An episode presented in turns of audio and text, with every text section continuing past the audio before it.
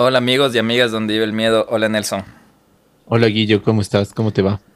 Eh, bien creo. Han pasado un montón de cosas. Eh, primero que todo quiero como que mm, eh, pedirle disculpas al Miedogan que se ha estado quejando de los últimos dos capítulos que no han salido domingo.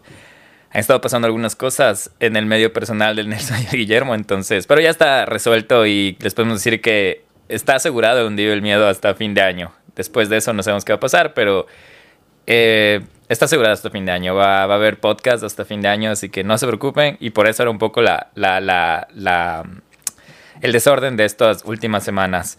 Eh, semanas medias tristes para el Ecuador. La gente que nos escucha fuera del Ecuador, eh, hubo un caso bastante triste. El, el, femicidio de una abogada, María Belén Bernal.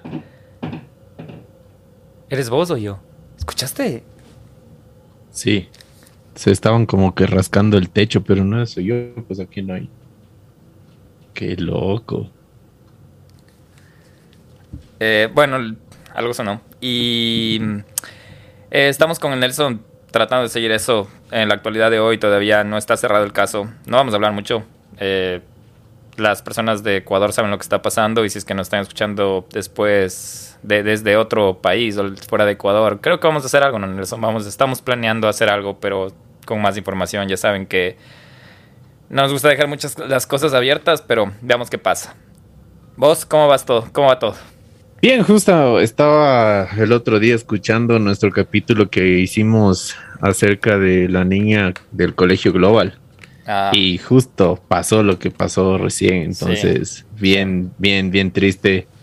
Súper indignado. Creo que todo el mundo estaba indignado, ¿no? Uh -huh. Entonces. Ah, bueno, sí. hay muchísimas cosas. Creo que el, tendremos que hablar cuando sea el momento adecuado. Y todavía el caso está en desarrollo y y pues bueno, eso eh, también ahí ha habido varias cosas, no solo el tema es aquí en Ecuador, recién vi en México también que habían asesinado a una chica en Monterrey, que sus amigas la habían abandonado ahí en, en la carretera, entonces también la gente de México ah, sí. que nos escucha, eh, hay que cuidarse, ¿no? Hay que cuidarse entre amigos, entre conocidos, entre familiares, siempre para evitarse todo este tipo de cosas. Que, no sé, que cada vez eh, se tornan más y más comunes por este acceso a los medios que tenemos, porque nos podemos enterar. Justamente de eso hablábamos en el capítulo anterior. Y bueno, ¿no? El, también estamos con el boom ahí de, de, la, de la serie de Jeffrey Dahmer. Ah, sí, sí, que se estrenó justo que todo hace poquito. El mundo está escuchando. Y creo que, bueno, podemos hablar de eso al, al final con, ya creo que te Como recomendación. El, la recomendación de hoy. Pero sí, hoy hay Countdown y ya saben que suena diferente, diferente el intro, diferente la compresión, pero ya empecemos.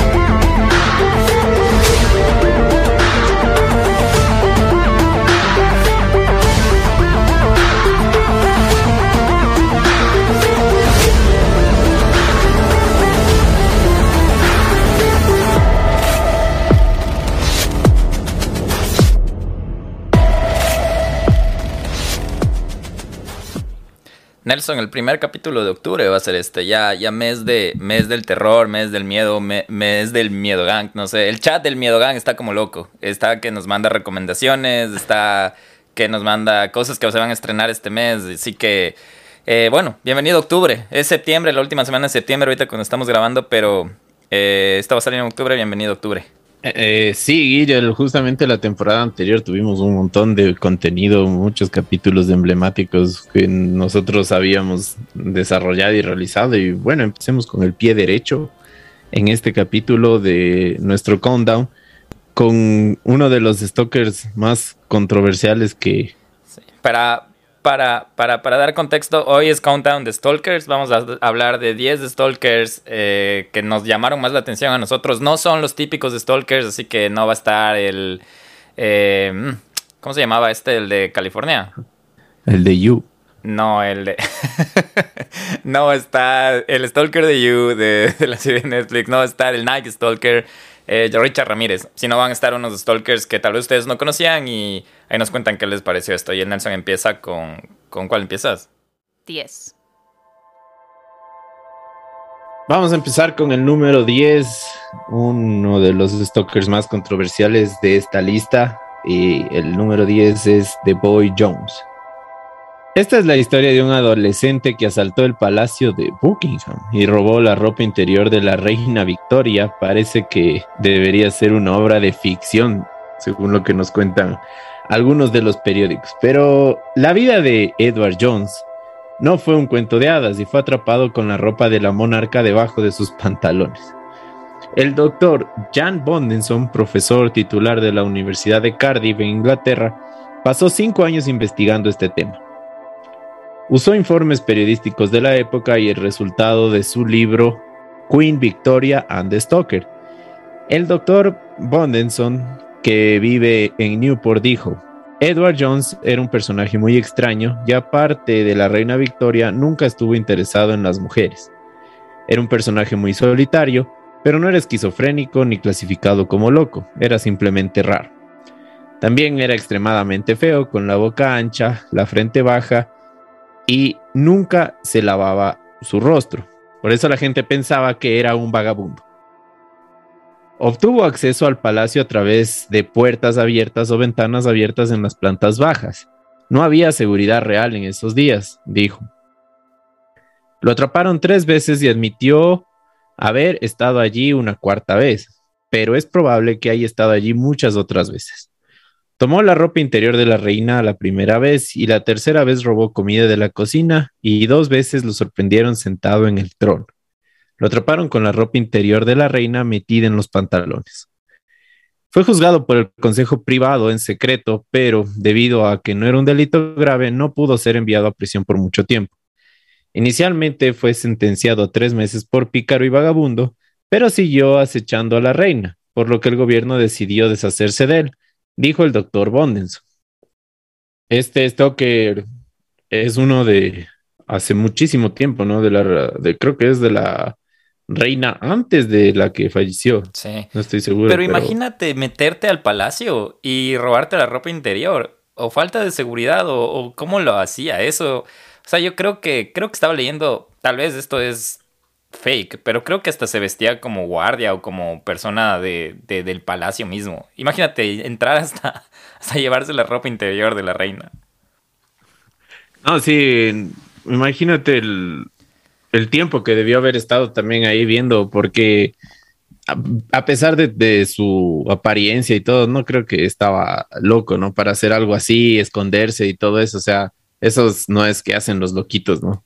Eh, Tal vez los loquitos es como que sí juegan o te quieren asustar o alguna cosa, pero te das cuenta. Pero ya una persona que está así ya te tiene que haber estado viendo por mucho tiempo, creo yo. Sí, qué locura. Y yo creo que también debe haber entre esto alguna historia de, las personas que, nos están escuchando también, de, gente que, descubrieron que les estaba acechando o alguna cosa así bien densa, ¿no? Sí, eh, ahorita nos pueden contar, si quieren contarnos alguna historia de sus historias, no necesariamente tiene que ser solo de paranormal, también nos pueden contar de stalkers o de, yo que sé, ahorita que el crimen en Latinoamérica, específicamente en Ecuador, está de su vida, también nos pueden mandar sus anécdotas. Deberíamos hacer, Nelson, un capítulo de, de, de experiencias con, con, con robos, o no sé, porque creo que todos hemos sido víctimas de, víctimas de la delincuencia. Y, y sí, no sé, es buena idea, ¿eh? Podemos hacer un sus historias, pero de, de, de como de, de asaltos o de intentos de robo y cosas así. Bueno. Qué loco. Nueve. Siguiendo con la lista está Gary de la Penta. Apenas tres semanas después de que California aprobara una ley contra el acoso cibernético, Gary de la Penta fue acusado de usar Internet para solicitar la violación de una mujer que rechazó sus insinuaciones. De la Penta aterrorizó a una mujer del norte de Hollywood colocando anuncios a su nombre que afirmaban que tenía fantasías de violación y proporcionaban su dirección e instrucciones para desarmar su sistema de seguridad. Al menos seis hombres vieron los anuncios de internet y acudieron a la casa de la mujer. Muchos más llamaron con mensajes obscenos. El 1 de enero de 1999, California se convirtió en el primer estado en prohibir el acoso cibernético o el acoso que involucra comunicaciones electrónicas. De la Penta entró en conflicto con la nueva ley al usar Internet para vengarse de la mujer que había rechazado repetidamente su interés romántico por ella. Al principio, la mujer no tenía idea de por qué los hombres golpeaban su puerta en medio de la noche diciendo que estaban allí para violarla. Cuando finalmente se enteró de los anuncios de Internet, colocó notas en su puerta explicando que los anuncios eran falsos. Sin embargo, De la Penta luego colocó nuevos anuncios que decían que las notas eran parte de la fantasía. Fue atrapado cuando el padre de la víctima fingió responder a los anuncios y rastró su origen. En abril, De la Penta se declaró culpable de un cargo de acoso y tres cargos de solicitud de agresión sexual y recibió una sentencia de seis años de prisión. Esto yo creo que había escuchado hace tiempos una, no sé si fue creepypasta o algo así, pero fue tal cual que, mm, que habían como que puesto un anuncio de que la fantasía sexual era de que le violen. O sea, que te abran la puerta, te forcen y, y no sabía que, que había sido parte de una venganza, aunque tal vez sí creo que hay sitios web que crean como que estas cosas de fantasías y o personas que crean estas fantasías, ¿no? No, sí, yo el año anterior vi que había habido una, una denuncia, pero en el 2017, yo me acuerdo el año anterior cuando justo estábamos haciendo este tema del que yo quería hablar de, de la Deep Web, porque había un montón de, de sitios que ofrecían este tipo de servicios, ¿no? De que cómo vivir como un secuestrado, cómo vivir como... Eso, eso, eso. Cómo vivir dentro de, de unos... Como que tuviera atrapado el cártel de algún cártel de allá de México, como que tuviera atrapado ISIS o como que tuviera atrapado algo así, la guerrilla, algo así, y que la gente pagaba un montón de dinero. Pero había habido una denuncia por algo que se les pasó la mano, que en uno de esos tipos de secuestro y todo habían asesinado a alguien y obviamente como es clandestino, como es ilegal y todo, desaparecieron lo que más se podía de pruebas y todas las cosas. Pero de enviar a, violar a alguien ya muy denso, ¿no? Sí, imagínate. y después decir como que, supone que alguien te manda a que te agredan sexualmente y solo pones tú como notas, es falso. Decir después, no, es que las notas son parte de la fantasía, así que sigan. O sea, todo como que, no sé, o sea, imagínate también con todo respeto, si alguien que nos escucha tiene esos gustos, pero qué perturbadas las personas que, que, hacen estas cosas, ¿no? Bueno, no sé, no sé, no quiero, no quiero juzgar, estamos... Hagan lo que quieran, pero no hagan, no stalken, no, no invadan privacidad. Si es que entre parejas tienen sus, sus, rituales, eh, que les vaya bien. No sé, que, no sé, ahí sí, sí esas cositas ya son medias, medias, medias densas de, poder opinar, pero bueno, todo, con, todo con, que esté dentro de, la ley, creo que está bien. pero bueno. 8. Valerie Jan Solanas. Valerie Jan Solanas era una feminista radical estadounidense conocida por el manifiesto SCOM, el cual ella publicó en 1967, y por su intento de asesinar al artista Andy Warhol en 1968. En la ciudad de Nueva York le pidió al artista pop Andy Warhol que produjera su obra pop Your Ass, pero él afirmó haber perdido su guion y la contrató para actuar en su película. En ese momento, un editor parisino de obras censuradas, Maurice Girodias le ofreció un contrato que ella interpretó como una conspiración entre él y Warhol para robar sus futuras obras. El 3 de junio de 1968 fue a The Factory y le disparó a Warhol y al crítico de arte Mario Amaya, e intentó dispararle al manager de Warhol, Fred Hughes. Solanas luego se entregó a la policía. Fue acusada de intento de asesinato, asalto y posesión ilegal de un arma. La diagnosticaron esquizofrenia paranoide y se declaró culpable de agresión imprudente con la intención de dañar, cumpliendo una sentencia de prisión de tres años, incluido el tratamiento en un hospital psiquiátrico. Después de que Solanas fue liberada en la prisión para mujeres del estado de Nueva York en el 71, acosó a Warhol y a otros por teléfono y fue arrestada nuevamente en noviembre del 71 mismo. Posteriormente fue institucionalizada varias veces y luego cayó en la oscuridad. El ataque tuvo un profundo impacto en Warhol y su arte, y la seguridad en la escena de Factory se volvió mucho más fuerte después. Durante el resto de su vida, Warhol vivió con el temor de que Solanas lo tocara nuevamente. Era el Andy de cartón, no el Andy con el que se podía amar y jugar, dijo un amigo cercano y colaborador que se llamaba Billy.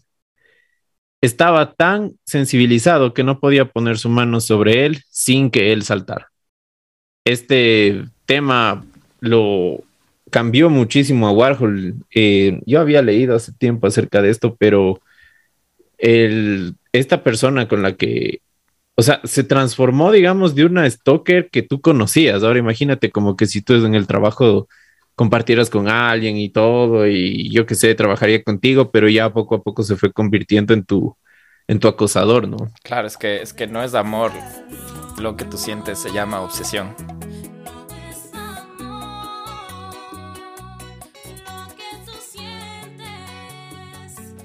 Algo así. Sí. Ay, Dios mío. Guillo Santos. Siete. Lisa Novak. Lisa Novak es una ingeniera aeronáutica estadounidense y es astronauta de la NASA y capitán de la Marina de los Estados Unidos. En 2007, Novak estuvo involucrada en un incidente que llevó a su despido de la NASA y la Marina. En febrero de 2007, Novak fue arrestada en Orlando, Florida, luego de que ella acosara y rociara con pimienta a Colin Shipman, una capitana de la Fuerza Aérea de los Estados Unidos, involucrada sentimentalmente con el astronauta William O'Felling, quien había estado en una relación con Nowak. El 4 de febrero del 2007, Nowak empacó guantes de látex, una peluca negra, una pistola de aire comprimido y municiones, gas pimienta, una gabardina marrón con capucha, un martillo perforador, guantes negros, una navaja plegable Gerber de 200 milímetros y otros elementos. Luego condujo el auto de su esposo 1400 kilómetros desde Houston hasta Orlando, Florida, para confrontar a Shipman. Los primeros informes policiales indicaron que usó prendas de máxima absorción durante el viaje, pañales de adulto, pero luego lo negó. Fue puesta en libertad bajo fianza e inicialmente se declaró inocente de los cargos que incluían intento de secuestro, robo con asalto y agresión. Posteriormente, la NASA rescindió su asignación como astronauta. En 2009, Nowak acordó un acuerdo de culpabilidad con los fiscales y se declaró culpable de los cargos de delito grave de robo de un automóvil y delito menor de agresión.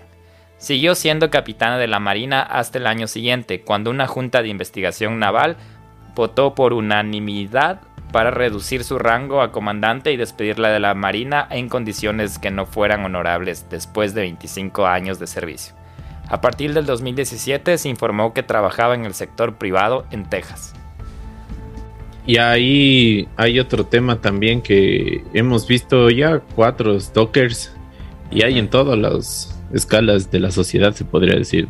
¿Sabes qué? Yo pensé, yo cuando recién vine a los Estados Unidos escuché de esto, pero yo pensé que era una leyenda urbana o una broma, porque eh, estaba como que alguien, me acuerdo, estaba alguien, no recuerdo exactamente quién, pero estaba hablando acerca de su relación y como que se iba a acabar la relación y luego dijo, entonces, y el otro amigo le dijo como que, pero tenías que ir, ya sabes cómo son aquí los americanos, que you should go Novak, deberías ir Novak, y yo no entendía qué significa eso de Novak, deberías ir Novak, como que maneja, es como una broma, ahora es como un meme, que maneja buscarle a tu, a tu novia o a tu novio, o sea, por lejos donde esté y usa pañales de adulto, es como una broma, hasta ahí se disfrazan en Halloween como un astronauta con, con pañales. Pero imagínate, era un astronauta y, y, pertenecía a, los marines, dijo, sí, a la marina de los Estados Unidos. Y las cosas que se hacen por amor, ¿ah? Por amor o por obsesión, como lo decías tú. Sí. Increíble. Seis.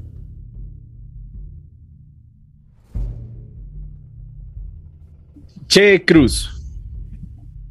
Un hombre que ha estado acosando a Selena Gómez hasta 2014 fue arrestado dos veces por invadir la propiedad de la cantante.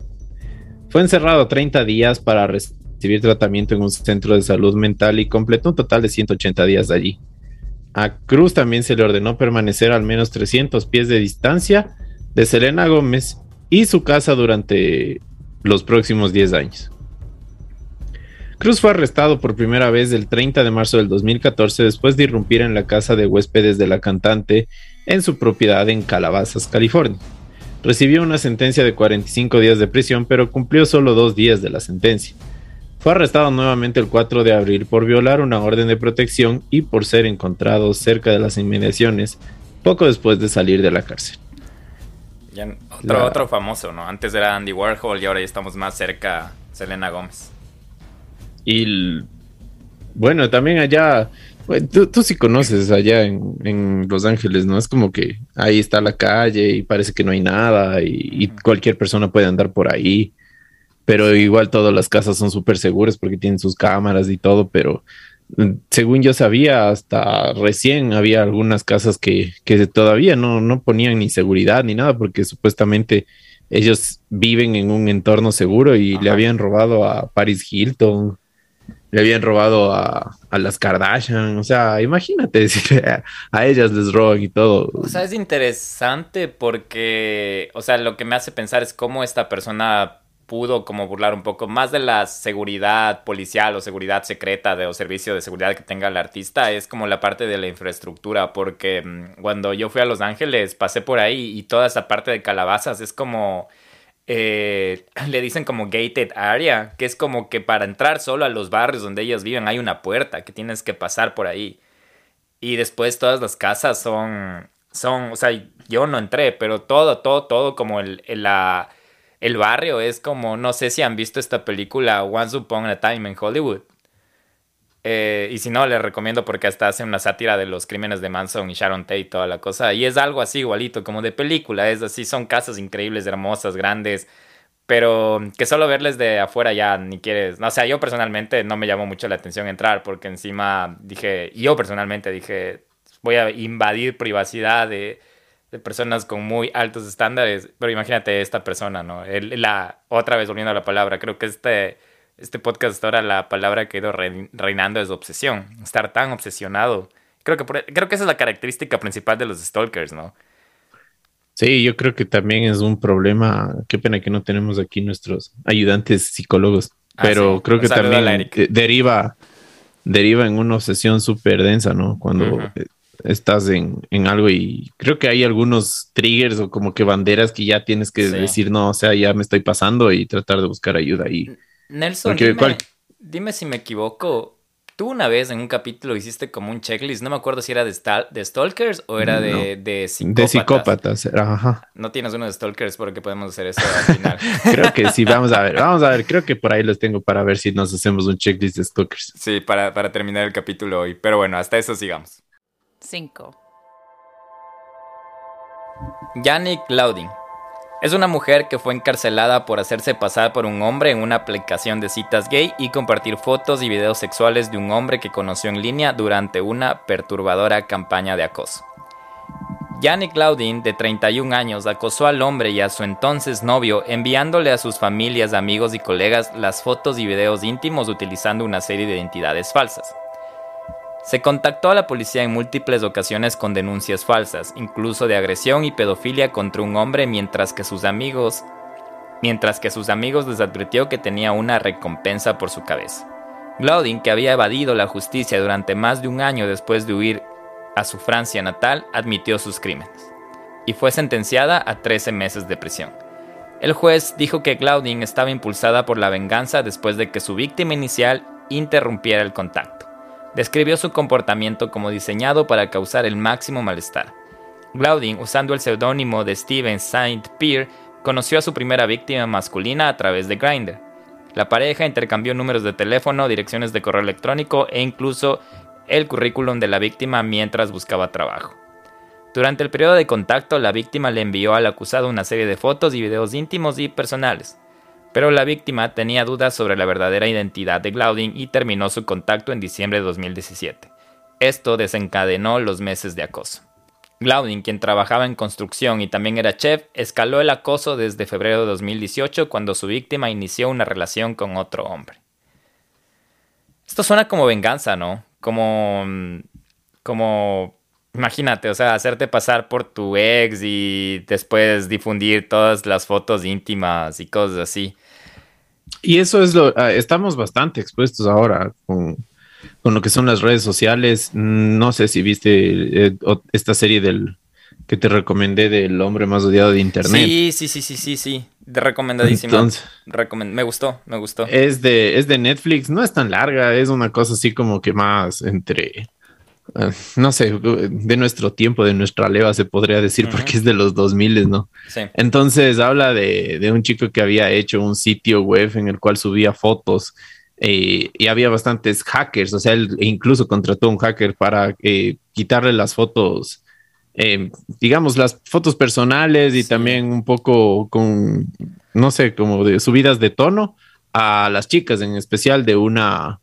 De, de un pueblito, pero se hizo súper viral, la gente empezó a buscar a todos sus amigos, la gente mismo empezó a mandar fotos privadas de, sus amigas y todo para hacerlas quedar mal y, eh, y dañó bastantes vidas, ¿no? Incluso hubo, chicas que llegaron hasta el suicidio y fue full denso, ¿no? Entonces sí les recomiendo y creo que esto estamos expuestos en estos años porque yo creo que cada uno es independiente y tiene sus gustos y si quiere hacer las cosas de esa manera, de enviar fotos privadas a su pareja y todo, las debe hacer, pero siempre hay que tener el, resguardo y todo para eso también, digamos, WhatsApp, Instagram, hacen estos, estas modificaciones en los envíos de las, de las fotografías, de solo verlo una vez, del de, vanish mode y todo eso es para evitar este tipo de cosas, ¿no? Porque es algo sabes todas estas cosas? Yo ni sabía que existían estos nuevos features de, WhatsApp.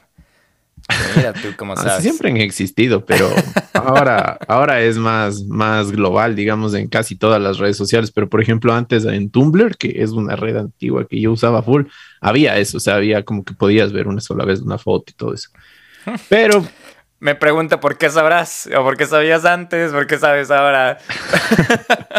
Estás mandando fotos ahí. Oye, pero no, esta serie que recomiendas del hombre más visto de internet, creo que sí deberían verla. Eh, cómo nace tal cual como una venganza. No recuerdo cómo se llamaba el sitio web del man. ¿Tú, te acuerdas? Pero era básicamente como que mm. él, él empezó el sitio web porque se se enojó con la ex, subió fotos íntimas de la ex y podías ir ahí a como que a echar hate a esas fotos. Entonces mucha gente empezó a hacer lo mismo y, ya en esa época no había mucho como regulación cibernética y ahora ya la hay por suerte. Pero igual yo creo que el único consejo es como que eh, tomen bien sus decisiones con quién están y confíen en... O sea, pues más que confíen, sepan bien la relación en la que están y si le dan la confianza. Ajá. O sea, es horrible la parte de ese caso. Lo más triste es la página se llamaba Iseni One Up. Pero la parte más, más triste es que este tipo, o sea, está libre. Está libre después de tanto daño que hizo. De hecho, incluso hacía fiestas. Se volvió DJ, súper famoso, empezó a ganar un montón de dinero, millones de dólares, o sea, con, con fotos prohibidas. Que ahora obviamente es mucho más, más complicado hacer ese tipo de cosas, porque si es que alguien está viendo que tú compartes fotos sin su consentimiento, te puede meter preso por esta, por una de estas razones de las que estamos tratando ahorita, que es el stalking mismo, porque es el acoso cibernético y todo eso. Entonces, ay, yo creo que este tema es nuevito y va a dar que hablar a, futuro un poco más. Pero bueno, sí. Cuatro. 4. Robert O'Ryan. Culpable de acosar a la medallista de oro olímpico y campeona de Bailando con las Estrellas, Shawn Johnson, Robert O'Ryan, de 36 años, fue arrestado el 23 de marzo del 2009, luego de conducir desde Florida y supuestamente saltar una valla en el estudio de televisión donde Johnson se preparaba para un episodio de Dancing with the Stars o Bailando con las Estrellas. La policía registró el auto de O'Ryan y encontró dos pistolas cargadas, cinta adhesiva, un palo de madera y poesía escrita a mano por O'Ryan para Johnson. En un pasaje O'Ryan escribió, pase lo que pase, siempre te amaré. Cinco días antes de su arresto, O'Ryan había sido detenido en Alabama y en el video de la cámara del tablero de la patrulla de tráfico le grabó diciéndole al oficial de policía que tenía la intención de tratar de que ella, o sea Johnson, se casara con él. Sé que suena un poco loco, pero mi intuición me dice que vamos a tener una hermosa relación juntos, le dijo O'Ryan a la policía. Durante la parada de casi media hora, O'Ryan mencionó a Johnson al menos tres veces. Cuando la policía le preguntó a Ryan que a dónde se dirigía, Ryan dijo a California. Identificó a Johnson como una gimnasta olímpica. Ella está en la televisión ahora. La voy a encontrar allí y voy a tratar de que se case conmigo, dijo. El policía de Alabama le dio dos multas a Ryan, una por no tener seguro y la otra por una placa vencida. O'Ryan era un aspirante olímpico antes de que una lesión le causara una depresión severa. Se graduó de la Universidad de Florida y con un título de ingeniería se probó para el equipo olímpico de REM, pero se lastimó la espalda y no pudo competir. Entonces ya vemos que hay uno de los indicios, ¿no? Que, vamos a tener, porque sí tengo dos listas, Guillo, no solo una. Ah, mira. De, de los stalkers, una para las personas que están siendo acosadas y otra para como que personal, o sea, como que para hacerte a ti. Oye, pero Entonces, lo, que me, llama la atención de este caso es como que, como que ella estaba, él estaba diciendo la verdad de lo que iba a hacer, ¿no? Era como que Robert le decía, sí, es que voy a obligarle que, me, que se case conmigo, básicamente, dice. Y creo que si tú no registrabas del auto y veías todas las cosas que tenía, decías, ah, bueno, es... es es normal. Es normal, ¿no? Pero después que dices, voy a, voy a intentar de que se case conmigo y ves que lleva armas y cosas así. ¿Qué, ¿De qué manera vas a intentar? Yo creo que, por ejemplo, aquí ya vemos uno de los indicios en este caso que es eh, la depresión que tenía Ryan a través de eso, de esa frustración de no haber podido ser atleta olímpico como era su sueño. Entonces yo, digamos, eh, me pongo, si me quiero poner en, la mente de, este tipo, es como que ya tenía él una obsesión por el juego, por, por las Olimpiadas, por ser un, atleta. y cuando su sueño se le destruyó, o sea, él cambió todo, te cambió toda esa obsesión por alguien en específico y él creyó que esa era la solución, o sea, la solución y, empezó a hacerse sus demonios ahí. Una cosa también eh, le llevó a, pensar en, otras cosas mucho más fuertes, como por ejemplo en este caso manipular a la policía, eh, evadir a, la, a la autoridad, ¿no? Que ya es otro, otro, otra de las características, no solo de los de los obsesivos compulsivos, sino también de los, de los psicópatas que lo habíamos visto hace tiempo. Entonces, esta, este tipo de cosas es como que tienen una, una base, ¿no? Y tienen una razón eh, que se pudo haber evitado. Y otra vez aquí la policía pudo haber evitado cualquier problema, con, como tú lo decías. Pero ya, pues, o sea, quizás él lo manipuló bien y decir, no, es que sí me voy a casar, ella va a ser mi esposa y si él le vende bonito, el policía va a decir, no, pues o sea, no, no está, no está haciendo nada malo, ¿no? Más bien le voy a multar dentro de la ley, pero quizás podría advertir de un seguimiento a esta persona y todo, porque tampoco se puede juzgar a una persona desde un principio, pero... Esto me hace un poco yéndome más atrás a, para ya no involucrar mucho a la situación actual de, del Ecuador. Eh, hasta Ted Bundy, ¿te acuerdas? Que igual le pararon, pero por suerte, mm, por suerte, para mala, por desgracia, no le registraron todo lo que tenía dentro de su.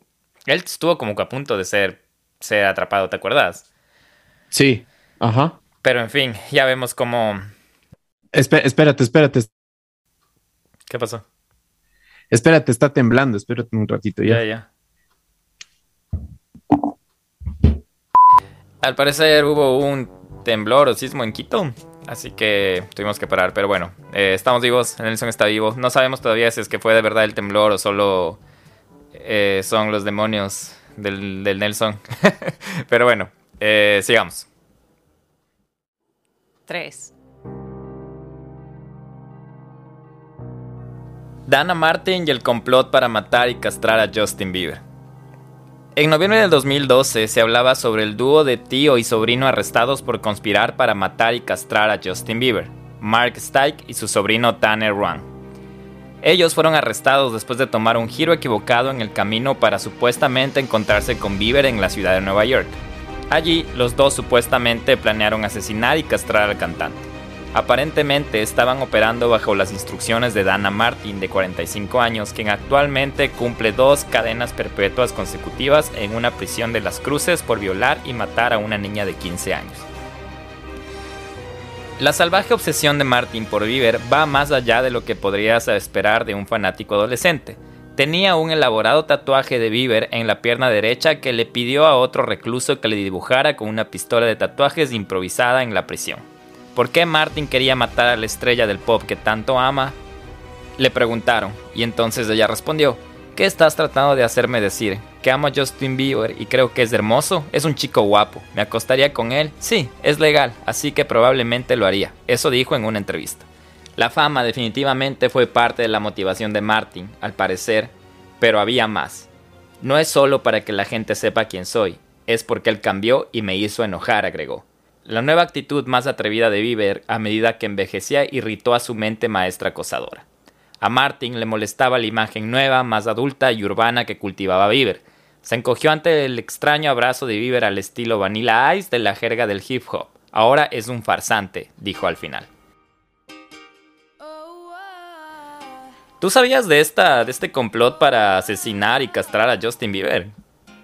No, la verdad, pero no me sorprende porque Justin Bieber es una de las estrellas más virales y de hecho eh, algunos dicen que es más grande que los Beatles. ¿Así? ¿Ah, en, en, tema de fanáticos, porque obviamente ahora hay mucha más gente, hay mucha más difusión y todo. Si en la época de los Beatles tenía tantos fanáticos en Estados Unidos, Inglaterra, toda Europa, Justin Bieber es un, un, un famoso global, o sea, es una cosa impresionante. O sea, cada país hay de hecho su, su club de fans oficial que no es de 20, 30 personas, o sea, son cientos de personas. Entonces, no me sorprende, la verdad. Y justo eso hablaba ahora con, con, con, una persona ahí en el Facebook que estaba comentando acerca de esto de Jeffrey Dahmer. En, en todas las, las, sociedades, en todas las comunidades y todo, siempre hay así una, un grupo de personas está enfocada en hacer algo bueno siempre hay una persona que o pone trabas o quiere hacer algo mal o tiene una intención media que no, está dentro de lo, de lo, correcto por ahí, o sea, y, no, no me sorprende que, quieran hacer esto, no solo con Justin Bieber, sino con otras personas también, ¿no? Sí. Por ejemplo, te iba a comentar, pero no sé, eso tal vez podría ser eh, tema para otro capítulo de, había, eh, hay un documental en Netflix que se llama Los hijos de Sam que habla de un, de un asesino en específico que es David Borowitz, creo que es que es conocido como el hijo de Sam, pero él habla de una secta eh, satánica que había en Estados Unidos desde los años 60 que se llamaba el proceso. Y esta secta también era la misma a la que acudió eh, Charles Manson en sus inicios. Entonces dicen que el hijo de Sam tenía vínculo con, con Charles Manson. No me sorprendería, verás entonces, dentro de esta secta, o sea, 100% satánica, o sea, tenían libros de ocultismo de, brujos súper famosos de Inglaterra de, hace años, entonces ahí hablaban de que había que hacer un, o sea, que para hacer una verdadera revuelta, una verdadera revolución y todo, y bla, bla, bla, había que asesinar gente famosa. Entonces, una de, de las de, la, de los objetivos principales de la familia fue asesinar a gente famosa y por eso él sí hizo amigo de, de era Sharon Tate, ¿no? Sí, de todos estos productores. Él, él, tenía, estaba bien relacionado con los Beastie Boys, todo, todo eso, si no me equivoco, pero tendríamos que regresar al capítulo. No recuerdo qué capítulo es el de Charles Manson, pero hay capítulo en el donde vive el miedo. Eh, creo ni siquiera sé qué capítulo estamos hoy, así que no, no nos juzguen, pero ahí está el capítulo de Charles Manson. Sí, y o sea, y no solo él, también esto, los The Children, que se llamaba el grupo de los hijos de Sam ellos también empezaron a asesinar un montón de gente en Nueva York y cada vez trataban de buscar gente más famosa para causar este tipo de conmoción, una especie de terrorismo, ¿no? de, terror en él. Entonces no me sorprende que haya no solo una, sino varias personas dentro de, estos grupos, de estos clubes de fans. Lo mismo le pasó a Selena, ¿te acuerdas? Ah, sí. No sé si en la historia que, viste que la, su principal fan, una de sus mejores amigas, fue la, que, le mató. Hubiera sido bueno ponerle en este countdown. Siempre, siempre me vas a quedar mal en estas, estas cosas, pero bueno. Ah, ¿sabes qué? Y justo en el puesto 2, ¿no? Sí, eh, justo quería. ¿Sabes qué? A mí me llama la atención lo que a ella no le molesta, lo que a ella le molestaba de Justin Bieber. Que estaba como que acogiéndose a esta, a esta, a este lado más adulto de hip hop y toda la cosa. Y yo estaba pensando ahorita, dije, ¿en qué rato Justin Bieber, hablando personalmente, se hizo chévere para mi gusto? Porque ahora creo que el último álbum, los últimos dos álbumes, sí escuché par canciones y sí, sí me gustaron. Entonces, yo creo que le sirvió esto de, personalmente, ¿no? De, convertirse, de irse más al RB y al hip hop y toda la cosa. Dos.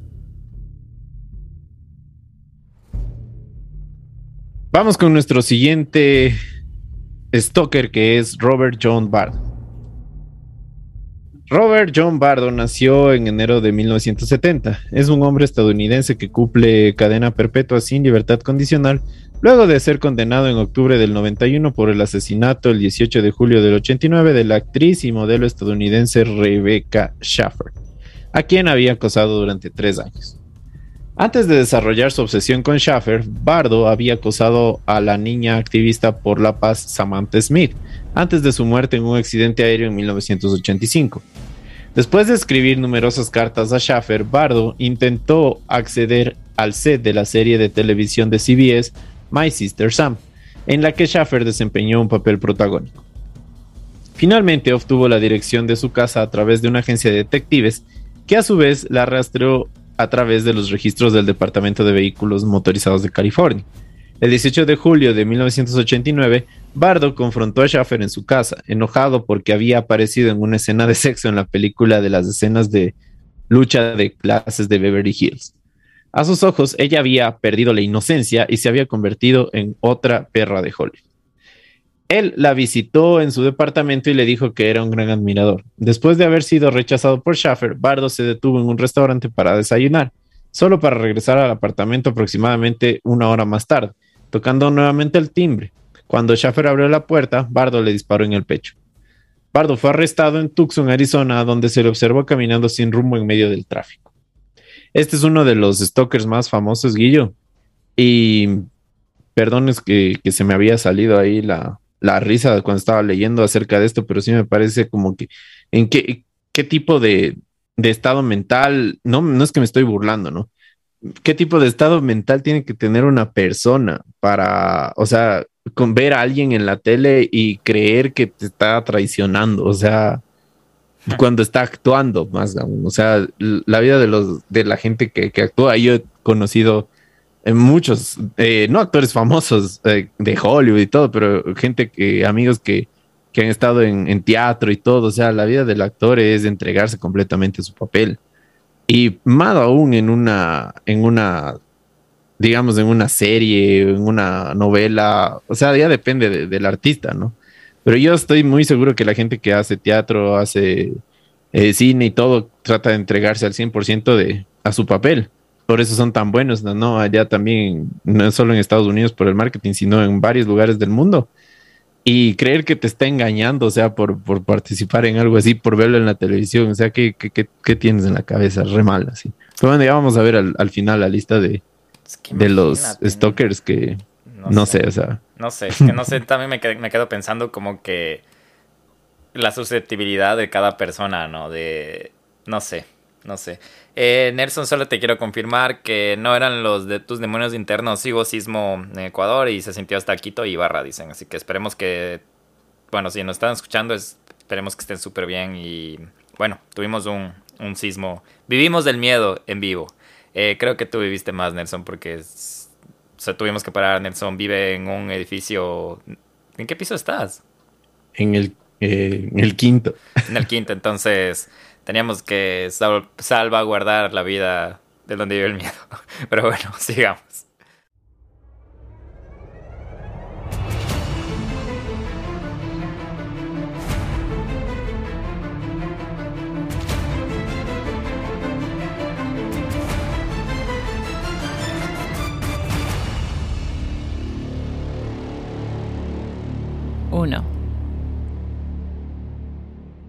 Ming Seng Shu.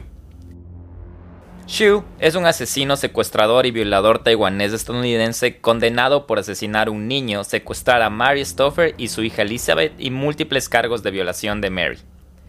En 1975, Shu localizó lo que erróneamente creía que era la residencia de Stoffer en Duluth.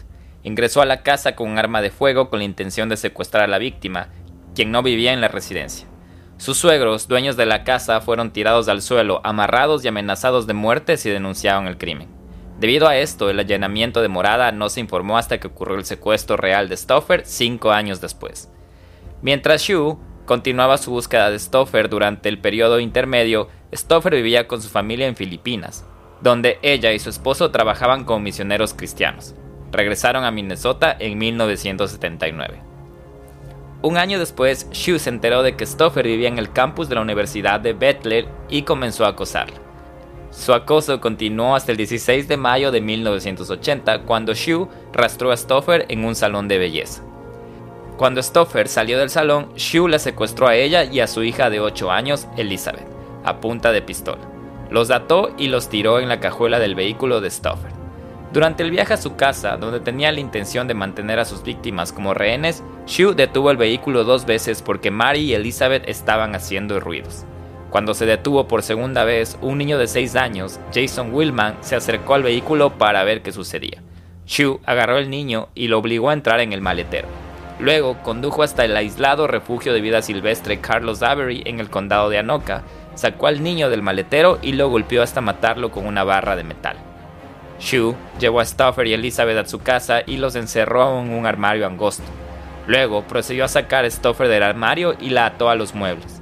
Shu habló con ella durante horas la noche del secuestro, revelando quién era él antes de que la violara repetidamente. Grabó las conversaciones y las violaciones en su cámara de video. Cuando Shu le dijo a Stoffer que él era su alumno 15 años antes, indicó que ella le había dado una calificación de B en álgebra, lo que le impedía ir a la universidad. Dijo que como resultado de eso fue reclutado para la guerra de Vietnam y se convirtió en prisionero de guerra. Esto, con muchas de sus afirmaciones, no eran cierto. Mientras estaba en su casa, Shu a menudo separaba a las víctimas. Colocó a Elizabeth en una caja en su camioneta durante 8 horas cuando estaba en el trabajo, mientras que su madre quedó encerrada en un armario en su residencia. Además, Shu le dijo a Stoffer que mataría a su esposo e hijo si alguna vez intentaban escapar. El 7 de julio de 1980, después de que Shu se fuera a trabajar, Stoffer logró quitar el pasador de la bisagra de la puerta del armario cerrada con llave. A pesar de estar encadenadas entre sí, Mary Stoffer y Elizabeth pudieron alcanzar el teléfono en la cocina y llamar a la policía. Después de hacer la llamada, se escondieron detrás del auto en la residencia de Shu hasta que llegó la policía. Ambas fueron inmediatamente liberadas después de siete semanas de encierro. Shu fue arrestado en su negocio el mismo día. Fue llevado al centro de detención de adultos del condado de Ramsey. Mientras estaba en la cárcel, ofreció 50 mil dólares a otro recluso, Richard Green, para matar a Stoffer y su hija para evitar que testificaran en su contra en la corte y para ayudarlo a escapar de la cárcel. Shu Nelson, estimado Shu. Y ahora ya escalamos, ¿no? O sea, ya no solo es el stalker como vimos desde un principio, que muy variado y felicidades, Guillo, por preparar estos stalkers. Gracias, lo siento. Ya vimos ahora ya otros temas, ¿no? Ya secuestro, violación, robo, o sea, otras cosas ya mucho, mucho más, más fuertes, asesinato. Imagínate matarle a un niño que, que, que, se acercó a llevarlo a otro lado y matarle a punte eh, tu vaso, como decirlo, no sé de otra manera decirlo. Es que eso te digo, o sea, dentro de ya las personas obsesionadas, creo que ya, mm, ya hay otros, otros elementos que nosotros quizás ya no los podamos describir. No sé, por ejemplo, Guillo, o sea, eh, tú recuerdas, digamos, no sé, tu época de, colegio, cuando estabas enamorada y estabas emocionada y toda la cosa. O sea, imagínate esto, algunas personas lo pasan y quizás es la primera vez que ellos sienten que, están en ese estado de enamoramiento y en verdad empiezan a alucinar que, que, las otras personas les responden, como habíamos escuchado también el otro asesino que había imaginado una vida con esa persona, o sea, ya cosas así, perdón, el otro stalker, no el asesino, pero ya otras, otros alucinaciones ya mucho más fuertes, ¿no? Sí. Y volviendo a este, a este tema, estaba leyendo un poquito así rápido del, tema de, Selena, que digámosle como bonus de, esto de aquí, para no hacerles largo, fue asesinado por la, por una, por, que primero fue su presidenta del club de fans, o sea, primero fue una fan. Y luego fue asistente, creo, ¿no? Sí, luego fue su asistente y esta persona había dicho que en uno de sus shows la habían atacado sexualmente. Selena, obviamente muy preocupada, había ido con, su esposo, el que la atienden en el hospital, y le habían dicho que no fue atacada, entonces ella estaba mintiendo. Eh, pero ella no quería separarse de Selena, ¿no? O sea, la, la, amaba, digamos, de una manera como que incondicional y obsesiva, enfermiza. Y como ella tenía algunos documentos de, de negocio de, la, del club de fans de Selena y todo, que tenían que ser entregados por ella misma. La citó un hotel y justo Selena fue sola y la terminó matando, ¿no? Entonces, así pueden acabar las cosas, pero no sé, súper. Ustedes, como les decíamos, ya se acuerdan de alguien que, si es que tienen, que les hayan acosado, quisiéramos saber las historias eh, que ustedes tienen. Eh, pues no sé, Guillo, aquí tengo la lista, no sé si quieres. Dale, dale, antes de que recomiendes, mandemos la recomendación de, la semana, que ya sabemos cuál va a ser. Eh, sí, dale, dale con la lista de, de las... ¿De qué es? ¿Es de cómo reconocer a un stalker o si eres stalker? ¿De qué es? Las dos tengo. Tengo la de cómo, o sea, tengo uno que se llama banderas rojas, comportamientos comunes de los acosadores que tú podrías tener. Y la otra lista es una lista de la, del, la policía de Nebraska que le hacen a las víctimas que están siendo acosadas. Entonces, es como que tienes que calificar del 1 al 25 en qué grado eh, sientes que te están acosando y según eso ahí la, policía es como para tener un registro de todo lo que está sucediendo. Hagamos la primera que suena como un poco más que se puede hacer como en medio en, en, en introspectiva para, para ver si Sí, hacer nosotros mismos a ver si es que somos stalkers o si hemos estado cerca de algún stalker. ya, bueno, este, este, mm, este checklist o, bueno, estas, estas características de saber si es que nosotros estamos convirtiéndonos o que hay comportamientos que son atípicos de los acosadores que podríamos tenerlos, es de una revista que se llama Reveal P y es un artículo del de octubre del, 2020, así que bueno, es, nuevo. Entonces dice que uno de los comportamientos atípicos es que te estés contactando constantemente, que llamar varias veces al día, enviar mensajes de texto repetidamente antes de que te respondan o tratar de comentar las publicaciones en redes sociales sin eh, tener una respuesta. Son señales de advertencia de que quizás podrías estar encaminándote en malos pasos, ¿no? Si parece que necesita la atención de esa persona en todo momento, que ya dejas de empezar a preocuparte por ti mismo y solo te importa las interacciones que puedes tener con otra persona, mensajes, llamadas, comentarios, lag y todo eso, que estén faltando al respeto de tu privacidad, es uno de los primeros, de las primeras características atípicas que pueden tener los stalkers. La segunda dice obtener datos antes de de pedírselos. Por ejemplo, dice, es normal que alguien te siga en Facebook y que puedes conocer lo que esa persona eh, propone, pero por ejemplo, ya pedirle el número a un amigo sin, sin que esa persona lo quiera. O por ejemplo, pedir datos como la casa, como habíamos visto incluso en los stalkers, ¿no? A un investigador o a alguna otra persona o al amigo de un amigo, datos de dónde vive, de por dónde anda. Este deberían estas ser alarmas, ¿no? Eh, no se requiere dedicación ni ingenio ni una invasión a la privacidad como tal, ya que no estás invadiéndole a la otra persona eh, directamente tú a tú, sino estás invadiéndola a través de un tercero. O sea, eso lo puede hacer sentir incómodo. La tercera que indican dicen que el monitoreo de las actividades, lo que les había estado mencionando, que por ejemplo la mayoría de nosotros compartimos nuestro día a día en redes sociales, sin esperar que alguien nuevo pregunte sobre una foto o algo así, ¿no? Pero estarlo haciendo repetidamente, tratando de buscar un paradero, pedir demasiados detalles sobre lo que ha hecho, por ejemplo, mm, me invento decir, ah, es que está en el hotel tal, voy a llamar al hotel para ver en qué habitación está o, para ver en qué, en qué actividades tiene para hoy. Ese tipo de cosas ya están dentro de lo que es un acoso y puede ser una señal extrema de las que les estoy mencionando para saber si es que estamos un poquito mal en ese aspecto. Esta es una fuerte señal de alerta, como lo que les decía, monitorear las actividades, especialmente si se, si se hace a través de, digamos, por ejemplo, como les decía, en un hotel o en un restaurante, o sea, ya no involucra a un tercero, sino ya involucra, digamos, a empresas o a, o a otro, otro tipo de, de instituciones, ya, como para así decirlo. Eso ya indica aquí en este artículo que ya se debe buscar ayuda.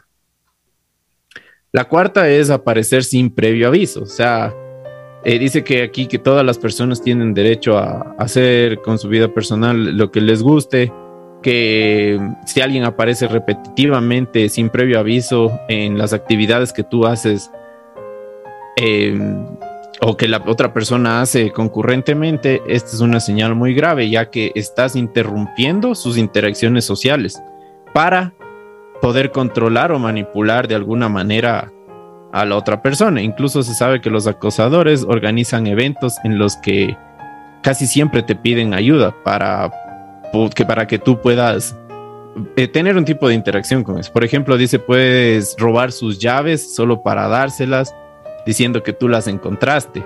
O, por ejemplo, puedes eh, hacerte como que tú eres el héroe, poniendo en peligro la vida de la otra persona, ¿no? O sea, no sé, diciéndole que, que, vaya a algún lado y, tú finges una situación de peligro solamente para, para poder sorprenderla. Entonces, ese tipo de acciones ya están mucho más fuera de, del sentido. Y la 5 dice que son los regalos no deseados o inapropiados. Por ejemplo, obsequios sin motivos son advertencias de, de una señal temprana de acoso, especialmente si no se ha expresado ningún interés romántico. Por ejemplo, dice que a veces si es que tú estás en una situación de que solo quieres ser amigo con alguien, te vienen y te empiezan a regalar cosas como, mm, no sé, románticas que te pueden causar vergüenza o angustia. Por ejemplo, enviarte flores a, tu trabajo sin tu consentimiento o que son afectos que no son devueltos o que no tienen nada que ver. O sea, por ejemplo, ahí está lo que dicen que a la primera ya, o sea, si te mandan flores, dicen, ah, ya, bueno, gracias, sí, pero no debías hacerlo. Eso, o sea, si es que en verdad no te interesa, la otra persona también debería decirle, mira, no me interesa. Pero puede conseguir, puede convertirse en regalos inapropiados, ya que la situación social eh, le está también determinando y manipulando a la persona que trate de de acercarse a, la otra persona sin que, sin que quiera. Eh, hay casos, dice aquí, que hay regalos que son incluso hasta pornográficos, la típica, ¿no? De que, ah, que ahora pasa mucho que yo he escuchado también que los chicos es como que mandan la foto de su... Las dick pics. De, las dick pic y eso también es considerado acoso, ¿no? Y incluso en algunos estados allá en los Estados Unidos y en México es penado por la ley. O sea, mm, todo lo que sea sin el consentimiento. Esos son algunas señales de, acoso. Que digamos que podría ser como que para introspectivas, ¿no? Qué bueno.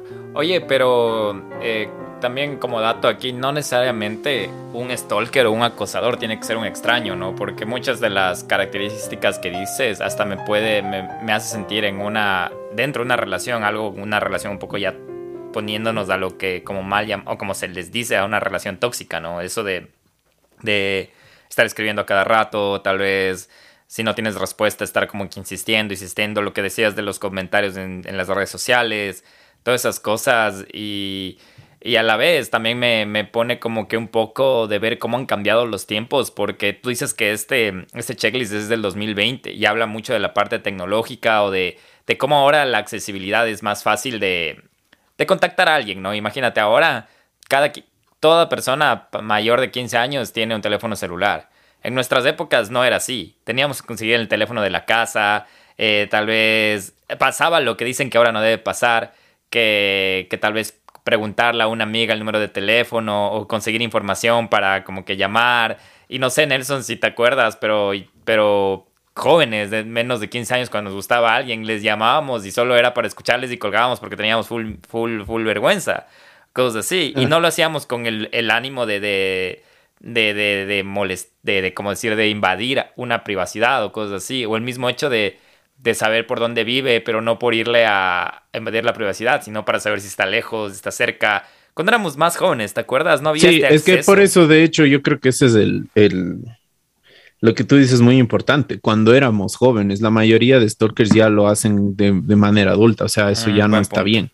Porque eh, si tú estás, digamos, cometiendo esos errores o microerrores cuando estás en el desarrollo, digamos, en el colegio, en la escuela, o sea, está bien, pero ahí es cuando debe haber una guía, decirte, no, mira, no está bien que hagas esto, porque eh, no está bien que una persona no se siente bien de esa manera. Y hay muchísimos problemas que el otro día estaba leyendo acerca del micromachismo, que nosotros es como que lo, tenemos. Eh, por ejemplo, a mí yo recuerdo cuando estaba en el colegio que mis amigas decían, pero mándale flores, pero mándale cartas. Y ya me habían dicho que no. Y yo decía, no, o sea, ya no quiere, pues no, hasta ahí, ¿me entiendes? y te dicen, no, no, no, pero es que sí, sí, tienes que hacer algo más bonito. A ver, hazme un grafiti o cosas así. Yo decía, no, pero ¿para qué? no? O, cosas así. Y de ahí mis, ¿cómo es? Mis, yo, yo veía y, y, otros chicos decían, pero ve, el man le hizo un graffiti y sí le paró bola y a vos no te paró bola porque eres quedado, cosas así. Entonces, eh, mira, esas cosas nosotros estamos también acostumbrados, o sea, y vamos creciendo con eso. Y, y, eso también, o sea, los chicos eh, que les va bien en esos aspectos, después siguen con lo mismo y cuando son grandes chocan y tienen problemas y se obsesionan y es por eso porque dentro de esa educación no nos dieron una guía, nosotros ya nos empezamos a dar cuenta después, ¿no? ¿Verdad? Pero, o sea, yo creo que cuando estás en el colegio, cuando estás en el desarrollo, hasta en los primeros años de universidad, o sea, está bien hasta el punto de darte cuenta hasta qué punto llegar. ¿Me entiendes? Pero ya, por ejemplo, yo he visto que he trabajado en el sector público que había así a compañeras mías que les mandaban flores y ellas ya les decían que no miles de veces y los manes seguían y seguían y esto y que este otro y que hasta cuándo. Y, y, eran incluso así como que chicas que, que no tenían nada que ver y ellas ya porque ya estaban hartas les decían que bueno, yo decía en verdad, o sea, ¿por qué? O sea, tienes que decir que no ya, o sea, no. También he conocido obviamente otras compañeras y todo que decían no a la primera y ya, o sea, pero eran un no rotundo, ¿no? Entonces, esas cosas estamos exponiéndonos también en la, en la sociedad, ¿no? Qué interesante cómo era el cortejo antes, ¿no? ahorita mientras hablaba estaba pensando cómo hubiera sido más antes de nuestros tiempos, eh, luego nuestros tiempos, cómo son ahora los temas de cortejo. Ahorita es mucho tema de, de también de estas dating apps, de es la manera creo que más común y corriente ahora de, de, crear relaciones, ¿no? De swipe derecha, swipe izquierda y ver si hacemos match y, el Tinder y todo. El Tinder, el Bumble, ahorita hablamos de Grindr que también es otra aplicación. Eh, no sé cómo cambian las cosas. Pero sí, eh, espero que se hayan dado cuenta si son stalkers o no. Y esperamos que no, que no sean, que no sean stalkers y es que están rodeados de alguien con estas características también desen cuenta. Eh, llegamos a la recomendación de que ya sabemos que, es Dahmer. Yo no la he visto todavía, no, no sé qué, qué vas a decir de Dahmer. Eh, el miedo chat nos habla de Dahmer. Yo justo empecé a ver hoy y sí, sí quiero, sí quiero acabarme de ver esa serie. ¿Qué le recomiendas del miedo Gam acerca de Dahmer? A ver, a los que a mí personalmente me parece increíble la serie, me parece muy muy apegada a la realidad. También toca tintes Mm, no sé, bastante públicos, eh, temas de, temas de, ¿cómo se dice? Que, estamos pasando, como el racismo, como el no creer, cuando la, cuando la policía, cuando usted, cuando los primeros, las primeras denuncias y todo que se hace a la policía no te creen, también a veces de la negligencia policial, eh, temas súper densos como la salud mental, como la soledad, como que yo sigo creyendo que los seres humanos no podemos vivir solos. Si alguien está experimentando como que cuadros de soledad y todo, tienen un montón de espacios ahora gracias a las redes sociales, a, ya se pueden reactivar conciertos, reuniones de cosas que te gustan y todo eso no me parece mal. O sea, yo más bien lo apoyo a full, que, que haya eventos, que haya cosas de las cosas que, a ti te gustan, de los, de los hobbies, de los gustos, porque son una forma de poder socializar y creo que nosotros vimos ahí en la serie de, y de lo que sabemos de Jeffrey Dahmer que la soledad fue uno de los factores que a él le alteró más y el rechazo por parte de la sociedad también. Entonces, en verdad les recomiendo, si es que quieren ver algo, es como, es crudo, es feo, eh, no es de terror como tal, o sea, de, no, no es de, de horror así desde ese aspecto, sino es más bien algo real algo que mucha gente en verdad no se lo podía creer porque no lo conocía, que era de, escuchar acerca del canibalismo, de la colección de, partes del, cuerpo de, sus asesinados y todo. Entonces, les recomiendo mucho y a los que ya vieron y los que quieren ir un poquito más allá, les recomiendo la otra película que se llama Mi amigo Dahmer, que está en Netflix. Y si no, también dentro de, perdón, que está en YouTube Y dentro de YouTube también pueden encontrar las, las confesiones de Jeffrey Dahmer de la voz de él. Y ah. eso sí es bien denso, o sea, eso sí, no sé, o sea, a mí me, me altera más que, que verlo en la serie y todo, porque es como, para él era normal lo que estaba haciendo, o sea, normal, así que, no sé, bueno.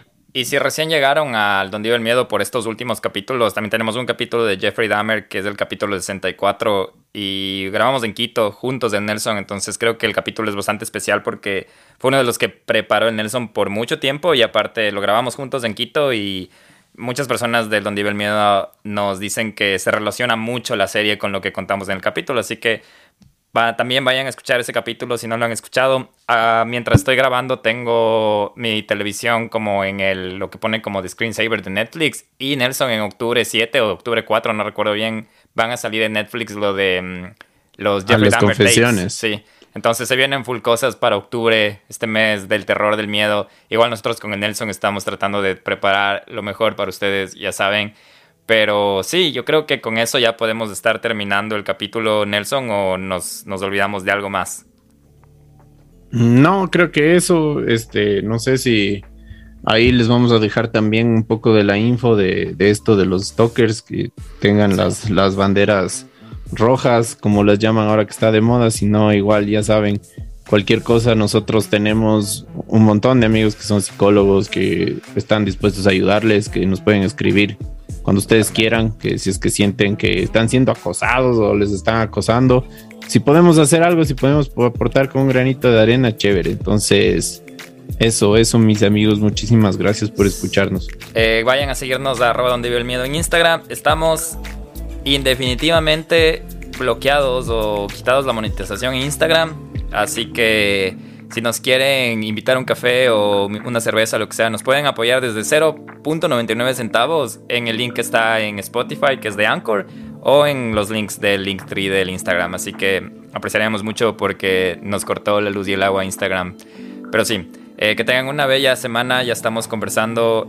Esperamos que este capítulo salga domingo. Sobrevivimos del sismo. Que todos estén bien y ya nos vemos. Eh, que pasen una bella noche. Chao. Que pasen bien. Hasta luego.